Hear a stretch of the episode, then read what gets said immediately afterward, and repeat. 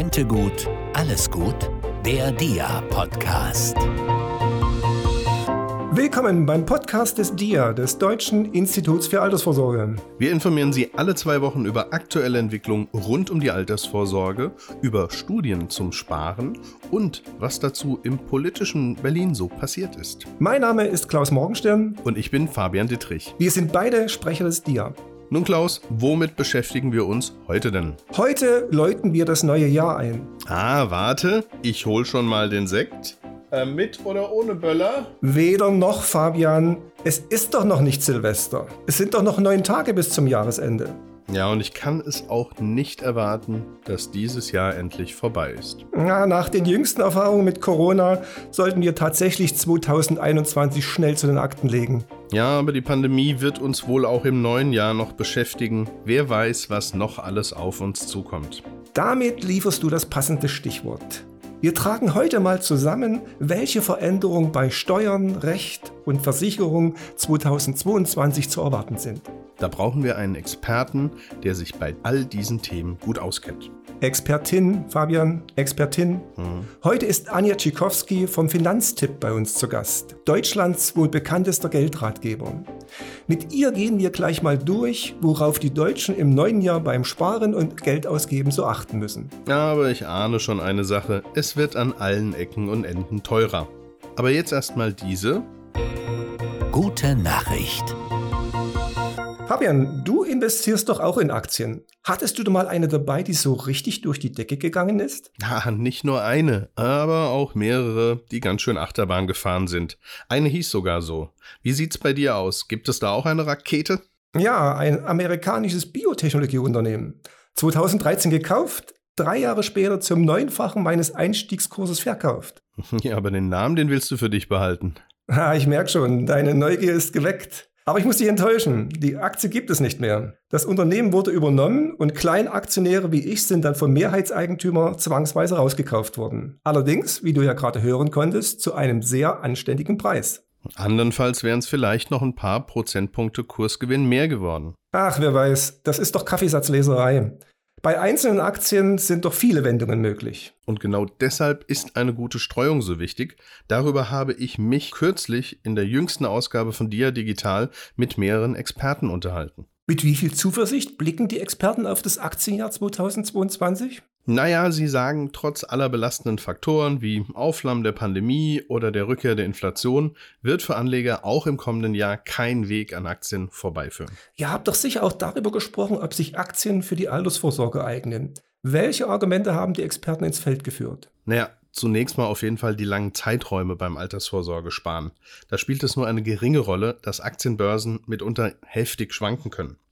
In den Kapitalmarktkrisen, die wir in den vergangenen 20 Jahren erlebt haben, gab es immerhin Kurseinbrüche von 40 Prozent oder mehr. Aber wer 30 Jahre für die Rente und länger spart, hat doch damit kein Problem. Richtig. Altersvorsorgesparer können das aussetzen. Unsere Experten haben mal nachgerechnet, wie schnell die Kurse nach einem heftigen Kursverlust wieder auf das ursprüngliche Niveau zurückkehren. Nehmen wir mal den März 2020, als es mit Corona so richtig losging. Ja, da ist der DAX ganz schön abgestürzt, der heftigste Einbruch seiner Geschichte.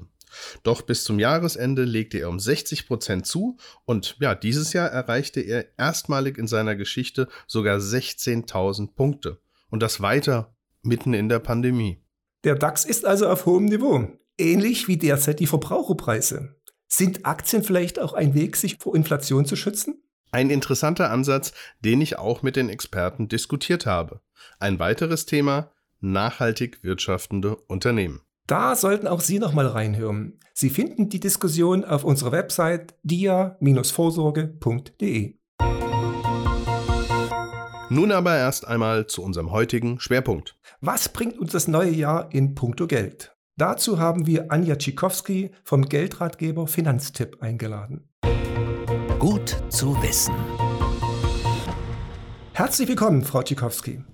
Hallo, ich freue mich hier zu sein. Aber wenn ich ganz kurz unterbrechen darf, ähm, da mein Nachname ein bisschen schwer ist, ich heiße Frau Zischowski. Was halten Sie denn davon, wenn wir uns einfach duzen? Dann würde ich Ihnen Anja anbieten. Das wäre ein bisschen einfacher. Das ist eine gute Idee. Wie ist Klaus? ja, und ich sage auch Hallo Anja, mein Name ist Fabian. Hallo Klaus, hallo Fabian. Ja, vom Finanztipp habt ihr ja jeden Freitag einen Newsletter mit Informationen rund ums Geld. Habt ihr schon mal für eure Abonnenten einen Blick ins kommende Jahr geworfen? Wie sieht's denn da so aus mit den finanziellen Belastungen für Verbraucher? Also was macht die Anzeige am Gaszähler? Was macht die Tankrechnung? Wie ist es mit Obst und Gemüse? Hm, also Anzeige am Gaszähler, da sagst du was. Ähm, letzte Woche habe ich Post von meinem Gasanbieter bekommen, der mich erstmal über die saftige Preiserhöhung informiert hat, die kommendes Jahr ansteht. Ich soll dann doppelt so viel zahlen wie jetzt. Das tat schon wow. ganz schön weh zu sehen, aber glücklicherweise gibt es ja das Sonderkündigungsrecht. Davon habe ich auch gleich mal Gebrauch gemacht. Also das ist schon in Ordnung so, aber tut halt natürlich weh. Ja, ansonsten, ja, die Benzinpreise steigen. Ähm, ab kommenden Jahr sollen 8,4 Cent pro Liter draufgeschlagen werden. Ist natürlich auch nicht ohne, ne? Aber Gas und Benzin sind sicher nicht die einzigen Preistreiber. Ich fürchte, da kommt noch mehr. Was ist denn zum Beispiel mit den Versicherungen? Ja, Klaus, also es gibt auf jeden Fall Beitragserhöhungen bei den Pflegeversicherungen, die stehen an. Oder zum Beispiel der Rentenfreibetrag, der sinkt auf 18 Prozent. Und all das, das sammeln wir gerade noch zusammen, aber pünktlich zum Jahreswende werden alle VerbraucherInnen die Änderungen und Neuerungen, die 2022 äh, für uns parat hält, im Finanztipp Newsletter nachlesen können. Bevor wir hier die Liste des Grauens weiter fortsetzen, lass uns doch mal überlegen, an welcher Stelle Konsumenten, Steuerzahler oder Versicherte vielleicht mit einer Entlastung rechnen können. Besteht da irgendwo Hoffnung? Oh ja, zum Glück. Also kommendes Jahr gibt es ein paar nette Dinge, die auf uns warten, nur um mal ein paar zu nennen. Also der Mindestlohn steigt beispielsweise gleich zweimal an. Ab dem 1.1. gibt es dann 9,82 Euro pro Stunde, ab dem 1.7. 10,45 Euro. Ähm, das führt zum Beispiel auch dazu, dass es eine höhere Mindestvergütung für Auszubildende geben wird. Das Wohngeld steigt um 13 Euro. Die Freigrenze für steuerfreie Sachzuwendung wird erhöht auf 50 Euro. Also wem das Gehaltsgespräch noch bevorsteht, der sollte ruhig mal das im Hinterkopf behalten. Das ist auch ganz nett, um zu verhandeln. Und Corona-bedingt bleibt der erweiterte Anspruch auf Kinderkrankentage zumindest erstmal bis Mitte März bestehen. Der erleichterte Zugang zum Kurzarbeitergeld bis Ende März und Homeoffice-Pauschale bleibt uns bis zum Jahresende 2022 erhalten. Ja, zum Jahresende ist es ja so, da gibt es die üblichen Änderungen in Steuern und Sozialversicherung. Die hast du, was Beiträge angeht, äh, angesprochen. Beitragsbemessungsgrenze ist ja auch, was sich ändert. Da kann man bei euch also die aktuellen Zahlen im Newsletter nachlesen, die es jedes Jahr gibt. Gibt es denn noch, was den Stichtag angeht, für Steuerzahler oder versicherte Handlungsbedarf? Also läuft da was ab? Äh, muss man noch aufpassen, dass man vom 31.12. was erledigt? äh, ja, zum zum Jahresende gibt es tatsächlich noch so ein paar Fristen zu beachten. Es kann zum Beispiel nicht schaden, die Höhe des Freistellungsauftrags mal im Blick zu haben. Also grundsätzlich lässt sich ein Freistellungsauftrag zwar beliebig oft im laufenden Jahr ändern. Wer aber will, dass die Änderung bereits ab Januar 2022 gültig ist, der sollte den Freistellungsauftrag sicherheitshalber bis Ende Dezember ändern. Und, und diejenigen, die Verluste eingefahren haben, beispielsweise mit Aktien, können bis zum 15.12. bei dem jeweiligen Geldinstitut eine sogenannte Verlustbescheinigung beantragen und mit der kommenden Steuererklärung zusammen einreichen. Und da die Verluste eines Wertpapiergeschäfts die Gewinne des anderen reduzieren, können PrivatanlegerInnen so die Abgeltungssteuer senken. Und Fristen, die es auch noch äh, gilt im Kopf zu behalten, die laufen nämlich bis zum 31.12. 2021 aus. Ähm, bis dahin besteht die letzte Möglichkeit, freiwillig eine Steuererklärung für 2017 abzugeben, einen Antrag auf Arbeitnehmersparzulage für vermögenswirksame Leistungen 2017 zu stellen und gleiches gilt für die Wohnungsbauprämie 2019. Und wer keinen Dauerzulagenantrag gestellt hat und sich noch rückwirkend für 2019 Riester-Zulagen sichern will, stellt am besten auch noch rechtzeitig zum Jahresende einen Antrag. Das wären so die Fristen, die es äh, im Blick zu halten gilt. Ja, Anja, das war jetzt eine Riesenliste und ich vermute, jedes einzelne davon kann man sich nochmal im, ordentlich im Internet über Google erschließen. Aber ähm, habt ihr da vielleicht mal was zusammengestellt für die Faulen wie mich? für die Faulen wie dich. Ähm, ja, im Finanztipp-Newsletter haben wir das letztens gebracht, die Fristen. Da einfach nochmal im Archiv nachschauen. Ansonsten thematisch bei Finanztipp suchen. Das steht in jedem Ratgeber. Ratgeber zum Freistellungsauftrag steht beispielsweise der 15.12. drin. Oder bei der Riester-Rente dann entsprechend der 31.12. Da ruhig nochmal nachschauen. Kommen wir doch mal zur Rente. Die steigt im nächsten Jahr kräftig. Sophie hat die Rentenversicherung schon mal in Aussicht gestellt. Über welche Beträge reden wir da und was gibt es noch Neues für die Rentner? Ja, vielleicht erstmal zur Rentensteigerung. Also die könnte kommendes Jahr so stark steigen wie seit gut 40 Jahren nicht mehr. Ähm, die deutsche Rentenversicherung schätzt, dass sich die Bezüge um 5,2 Prozent im Westen und 5,9 Prozent im Osten erhöhen könnten. Wahrscheinlich wird es aber ein bisschen weniger werden, denn der Koalitionsvertrag der neuen Bundesregierung sieht vor, dass der sogenannte Nachholfaktor noch vor der Rentenerhöhung 2022 wieder eingeführt werden soll. Und das ist so zu verstehen. Also vom Gesetz her dürfen Renten nicht weniger werden. Null Runden ja, Rentenanstieg sehr gerne. Aber eine Anpassung nach unten hin ist juristisch ausgeschlossen. Auch dann, wenn es rechnerisch eigentlich notwendig wäre. Etwa weil die Löhne stark gesunken sind. Und das ist ja genau das, was wir während Corona hatten. Eigentlich müsste es also eine Rentenkürzung geben, ist aber rechtlich nicht erlaubt. Deswegen sorgt der Nachholfaktor dafür, dass die Rentenerhöhung lediglich hälftig umgesetzt werden müssen. Das heißt also, die Bezüge würden nicht mehr um 5,2 und 5,9 Prozent steigen, sondern lediglich um 2,6 Prozent bzw. 2,95 Prozent. Eine Einschränkung kann ich aber schon mal machen. Also Hubertus Heil, unser Bundesarbeitsminister, meinte in einem Interview mit der Bild am Sonntag, dass er mit einer Rentensteigerung von 4,4 Prozent rechne im Juli 2022. Es bleibt also spannend und wir müssen warten, bis die abschließenden Daten zur Lohnentwicklung vorliegen. Und was gibt es außerdem noch Neues für die Rentner? Ja, noch so ein paar Punkte, die stehen auf meiner Liste. Zum einen passt die deutsche Rentenversicherung das Durchschnittsentgelt an, das zur Berechnung der Entgeltpunkte dient. Also aktuell gibt es für ein Bruttoeinkommen von etwas mehr als 41.500 Euro einen Rentenentgeltpunkt gutgeschrieben.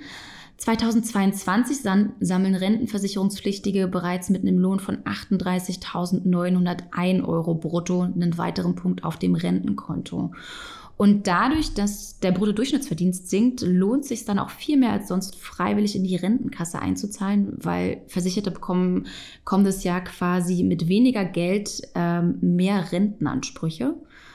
Und dann aber bitte unbedingt auf die steuerlichen Höchstgrenzen achten. Ähm, der steuerlich relevante Höchstbetrag für die sogenannte Altersvorsorgeaufwendung, die liegt nämlich 2022 bei 25.369 Euro. Und darin sind die Pflichtbeiträge für die gesetzliche Rentenversicherung, die wir sowieso alle übers Jahr zahlen, genauso mit inbegriffen für die, wie die für die Rüruprente oder Zahlungen ans Versorgungswerk. Ja, und was noch? Ja, die Besonderheit der Beitragsbemessungsgrenze, die hatte ich schon erwähnt. Im, Im, Westen sinkt sie, im Osten steigt sie. Und was 2022 unverändert bleibt, ist, dass FrührentnerInnen weiteren, weiterhin bis zu 46.060 Euro dazu verdienen dürfen, ohne dass die vorgezogene Altersrente gekürzt wird. Also eigentlich recht gute Nachrichten mal aus der staatlichen aus der ersten Säule der Alterssicherung. Reden wir über die zweite Säule. Da ähm, reden wir über die Betriebsrente. Arbeitnehmer können einen Teil ihres Lohns dort ansparen und ja, da gibt's wohl auch Verbesserungen. Die Arbeitgeber legen ja normalerweise was drauf oder können das zumindest machen. Wie hoch fällt denn dieser Zuschuss aus? Gibt's den automatisch oder ja, muss man sich als Beschäftigter kümmern? Hm, also diejenigen, die einen Teil ihres Bruttolohns in einen äh, betrieblichen Altersvorsorgevertrag einzahlen, die werden ab 2022 dabei finanziell unterstützt. Der Chef, die Chefin, die spart nämlich bei der sogenannten Entgeltumwandlung für die Angestellten mit und packt nochmal einen Zuschuss von 15 Prozent auf die Beiträge der ArbeitnehmerInnen obendrauf. Das galt zuletzt eigentlich nur für Neuverträge. Ab kommenden Jahr gilt es dann auch verpflichtend für Altverträge von vor 2019. Also einfach mal beim Jahresendgespräch den oder die Vorgesetzten darauf hinweisen, dass es ja schon schön wäre, wenn er oder sie ähm, sich an der Entgeltumwandlung mit 15 Prozent, höchstens jedoch bis zur Summe der eingesparten Sozialversicherungsbeiträge beteiligen würde. Und Voraussetzung dafür ist unter anderem, dass die BAV über eine Direktversicherung Pensionskasse oder ein Pensionsfonds erfolgt. Und vielleicht noch ein ganz kurzer Hinweis, ähm, diejenigen, die noch keine BAV haben, können auch einfach mal bei der Personalabteilung oder bei der Geschäftsführung nachhaken, wie es denn damit aussieht. Denn die Firma ist nicht verpflichtet, ihren Beschäftigten gegenüber zu erwähnen, dass die Entgeltumwandlung von Gesetzes wegen her bezuschussen muss. Also drum kümmern und das am besten noch vor Jahresende. Aber die gute Nachricht ist auf jeden Fall, wenn Chefin und Chef bisher noch nicht freiwillig dazugezahlt haben, ab nächsten Jahr bei neuen Verträgen müssen sie das. Äh, ohnehin schon ein bisschen und äh, sogar bei Altverträgen kommen diese 15 Prozent jetzt zwingend dazu, aber man muss sich kümmern. Du hattest vorhin schon die Beitragsbemessungsgrenze erwähnt. Die sinkt in den alten Bundesländern. Das hat Folgen für die gesetzliche Rente, aber auch für die betriebliche. Was, was passiert da bei den Betriebsrentnern? Grundsätzlich ist es ja so, ähm, dass Beiträge für die Betriebsrente bis zu einer bestimmten Grenze Steuer- und Sozialabgaben frei sind. Und Sozialabgabenfrei sind maximal 4% davon, steuerfrei 8%. Dadurch dass jetzt kommendes Jahr die Beitragsbemessungsgrenze für die gesetzliche Rentenversicherung festsinkt, können diejenigen mit einem BRV-Vertrag weniger Beiträge, Steuer- und Sozialabgaben frei einzahlen. Also dieses Jahr lag dieser maximal förderfähige Betrag bei 284 Euro im Monat. 2022 liegt er bei 282 Euro. Das klingt erstmal nach nicht viel, nach wirklich nach einer kleinen Differenz, ja, 2 Euro eben, wird der Beitrag aber 2022 nicht auf diese 282 Euro angepasst. Zahlen alle mit einem BAV-Vertrag auf die 2 Euro Differenz zusätzlich Sozialabgaben. Und da spätere Versorgungsleistungen grundsätzlich Kranken- und Pflegeversicherungspflichtig sind, kommt für diesen Betrag zu einer Doppelverbeitragung. Also das gilt für die Arbeitnehmenden und ähm, ja von der Arbeitgeberseite her, ja, die fürchten dementsprechend ähm, ja den zusätzlichen administrativen Aufwand, aber auch die damit einhergehenden Kosten, weil Entgeltumwandlungen und Zuschüsse neu geprüft, berechnet und bestehende Verträge eben angepasst werden müssten und, und, und.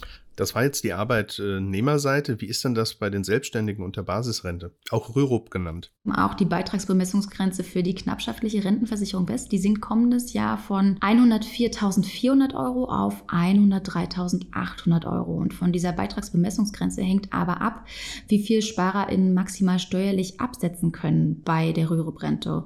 Und dadurch, dass sie sinkt, sinkt auch der steuerlich absetzbare Höchstbetrag. Aktuell liegt er noch bei rund 25.787 Euro, 2022 nur noch bei 25.639 Euro. Gibt es beim Thema Riester 2022 noch was Neues? Hm, ja, die Zukunft der Riester-Rente, die sieht aktuell nicht ganz so rosig aus.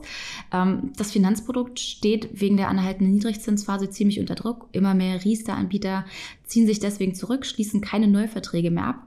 Das Problem ist einfach, dass bei der Riester-Rente eine hundertprozentige Beitragsgarantie gesetzlich vorgeschrieben ist. Und trotz eines Höchstgarantiezinses nahe Null können Versicherer im aktuellen Niedrigzinsumfeld VerbraucherInnen die eingezahlten Eigenbeiträge und staatlichen Zulagen bei Neuverträgen eben nicht mehr zu 100 Prozent garantieren. Die Kosten dafür sind einfach zu hoch. Und nach Einschätzung der Versicherungsmathematiker der Deutschen Aktuarvereinigung führt das eben dazu, dass sich die meisten Unternehmen ohne eine Reform aus dem Geschäft zurückziehen würden beziehungsweise müssten und ob die Reform kommt in Form eines öffentlich verantworteten Fonds mit einem effektiven oder kostengünstigen Angebot, wie es im neuen Koalitionsvertrag steht, oder ob die Riester-Rente doch abgeschafft wird, wie es Verbraucherschützer fordern, das wird sich zeigen. Aber vielleicht für diejenigen, die aktuellen Riester-Vertrag besparen, da sieht der Koalitionsvertrag zumindest Bestandsschutz vor. Also die müssen sich da keine Sorgen machen. Wenn wir über Riester reden, kommen wir um das Thema Versicherungen, Lebensversicherungen nicht umhin. Äh, da dreht sich die Zinsspirale weiter nach unten. Äh, welche Folgen hat das? Ja, dass sich diese Zinsspirale weiter nach unten dreht, hat vor allem zur Folge, dass Lebensversicherungen noch unattraktiver werden für VerbraucherInnen. Also ein Verkaufsargument der Versicherungswirtschaft für klassische Lebens- und Rentenversicherungen ist ja häufig deren Sicherheit. Ab Vertragsabschluss haben die nämlich einen Garantiezins, der bis zum Vertragsende bestehen bleibt. Damit garantiert die Versicherung quasi einen Wert, eine Summe, den das Guthaben bis dahin mindestens erreicht haben soll. Der Garantiezins, der sogenannte Höchstrechnungszins, der soll 2022 aber sinken und zwar auf 0,25 Prozent. Dadurch verringern sich die zugesicherten Renten, die die Versicherungen ihren KundInnen zum Ende der Vertragslaufzeit versprechen müssen. Ähm, ist aber eigentlich generell fraglich, ob sich ähm, klassische Lebensversicherungen noch rechnen, sowohl für VerbraucherInnen als auch für die Versicherungsunternehmen. Was in den letzten Jahren auf jeden Fall mehr und mehr zu beobachten war, ist, dass sich auch hier viele Anbieter von den klassischen Lebensversicherungen verabschiedet haben. Das Niedrigzinsumfeld und ein aktueller Garantiezins von noch 0,9 Prozent haben die Versicherungen einfach nicht mehr rentabel gemacht. Und laut einer Studie der Ratingagentur Assecurata bieten von 47 Versicherern inzwischen nur noch 16 klassische Policen mit einem lebenslangen Garantiezins von 0,9 Prozent im Neugeschäft an. Kommen wir zu Familien. Können diese im kommenden Jahr denn mit Erleichterungen rechnen? Ein bisschen was kommt auf jeden Fall. Zum einen steigt, wie vorhin schon erwähnt, der Grundfreibetrag. Dadurch soll die steuerliche Freistellung des Existenzminimums gesichert werden. Der Entlastungsbetrag für Alleinstehende, der in den Corona-Jahren schon kräftig erhöht wurde, bleibt auch ähm, ab kommenden Jahr dauerhaft so hoch und zwar bei 4.008 Euro. Und ähm, damit der Entlastungsbetrag für 2020 und 2021 aber schon bei der Lohnsteuer berücksichtigt werden kann, muss dazu einfach ein Antrag beim jeweiligen Finanzamt gestellt werden. Das äh, ist vielleicht nochmal ganz wichtig für diejenigen, die den Entlastungsbetrag geltend machen wollen. Ansonsten bleibt der wegen Corona eingeführte erweiterte Kinderkrankengeldanspruch für die gesetzlichen Krankenversicherten bis Mitte März bestehen. Ja, und ob es zur Kindergelderhöhung kommt oder zur Erhöhung des Kinderfreibetrags, das wurde bisher noch nicht angekündigt, aber der Koalitionsvertrag, der lässt ja noch auf einiges hoffen ist eben nur die Frage, ob es denn schon kommendes Jahr so weit sein wird, dass zum Beispiel Kindergrundsicherung kommt oder die Kinderkrankentage unabhängig von Corona ausgeweitet werden auf 15 Tage je Elternteil beziehungsweise 30 Tage für Einelternfamilien. Mhm. Eine ja, der letzten politischen Entscheidungen aus äh, der jetzt abgelaufenen Legislaturperiode war ja eine Pflegereform. Da gibt es die ersten Änderungen, die treten bereits im Januar in Kraft. Was bringt das an Verbesserungen für die Betroffenen? Ähm, ja, es soll tatsächlich kleinere Entlastungen geben, unter anderem für PflegeheimbewohnerInnen. Ähm, zwar erstattet die Pflegeversicherung für die Heimpflege monatlich bis zu 2005 Euro. Trotzdem zahlen die BewohnerInnen im Pflegeheim immer einen Eigenanteil für die Betreuung, für Kost und Logis.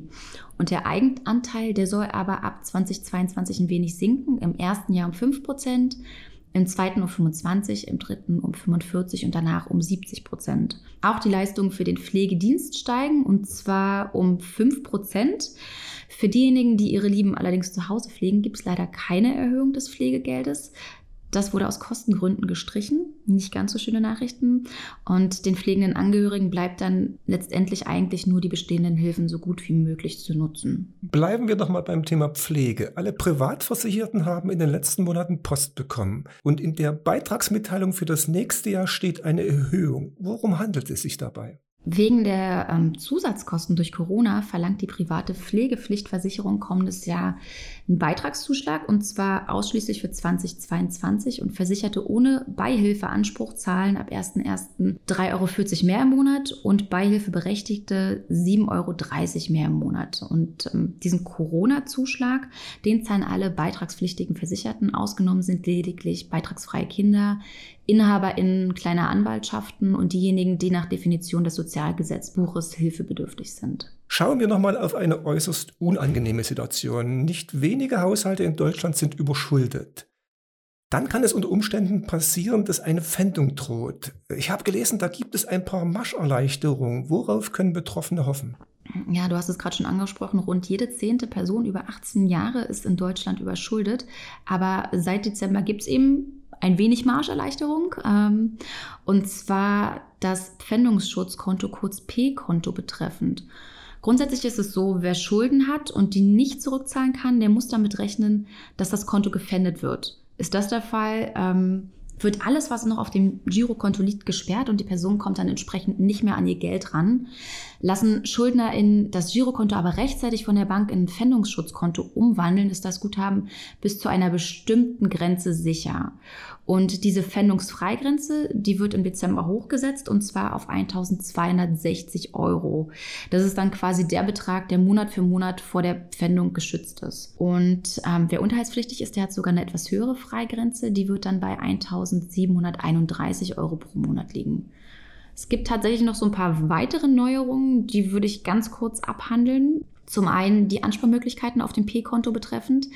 Ähm, die wurden erweitert. Konkret bedeutet das, dass wenn ich diese 1260 Euro, also diesen monatlichen Freibetrag, drei Monate lang nicht komplett verbrauche, kann ich den Rest zukünftig auf den nächsten Monat übertragen. Das war bislang nur für einen Monat erlaubt. Ansonsten hat der Gesetzgeber noch Folgendes vorgesehen. Also Banken müssen ein Girokonto auch dann ein P-Konto umwandeln, wenn es im Minus ist. Wird die Pfändungsfreigrenze gerissen durch eine größere Nachzahlung, beispielsweise beim Kindergeld, heißt das nicht automatisch, dass alles, was die Grenze übersteigt, auch direkt an den Gläubiger oder die Gläubigerin geht. Ähm, durch eine Bescheinigung kann man sich damit zumindest einen Teil davon ähm, freistellen lassen. Und diejenigen mit gepfändeten Gemeinschaftskonto können innerhalb eines Monats beim Kreditinstitut beantragen, dass das Guthaben auf die entsprechenden Einzelkonten übertragen wird. Ich hatte ein wenig gehofft, dass du auch eine kleine skurrile Angelegenheit noch erwähnst. Ich habe nämlich gelesen, Haustiere dürfen nicht mehr verpfändet werden. Ach, was wirklich? Genau. Siehst du, das habe ich nicht gelesen. Erzähl mal, das ist ja interessant. Ja, also der Hund oder die Katze zählen jetzt nicht mehr zu der Masse, die verpfändet werden darf. Ehrlicherweise. Ich wusste gar nicht, dass das überhaupt geregelt werden muss. Ich wollte gerade sagen, ich wusste ehrlicherweise nicht, dass Tiere unter Pfändungsmasse fallen können. Das ist spannend. Ja, äh, das war eine ziemlich lange Liste und äh, sehr viele interessante Sachen dabei. Ich habe es ja schon mal gesagt, für Faule vielleicht noch mal, Anja, dein absoluter Highlight-Punkt. Wo sollte jeder, jede noch mal nachschauen, ähm, was droht am Jahresende zu, eben zu verfallen, vergessen zu werden? Hast du da noch mal einen Top-Punkt, den du jedem mit an die Hand geben kannst? Ähm, ja, am Jahresende lassen sich nochmal kräftig Steuern sparen, indem äh, einige anstehende Ausgaben vielleicht noch dieses Jahr getätigt werden oder andere aufs nächste Jahr verschoben werden.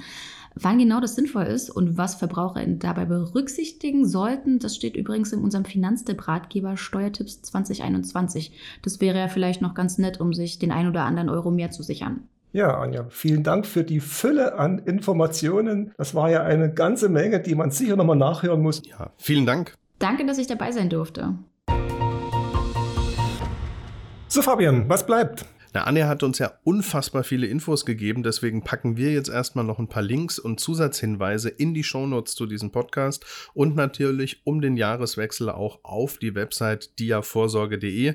Da können alle nochmal in Ruhe nachlesen und was von den vielen Änderungen mich wirklich betrifft, das schaue ich mir dann nochmal genauer an. Dann mach dir aber keine allzu großen Hoffnungen, dass deine Haushaltskasse eine Entlastung erfährt. Die Preissteigerungen der letzten Monate, die waren ja schon heftig und haben eine Vorahnung gegeben, was nächstes Jahr kommen könnte. Was schlägt denn da bei dir besonders ins Kontur? Du bist Hausbesitzer, sind es die Gaspreise? Mein Anbieter hat mich bislang mit Hiobsbotschaften verschont.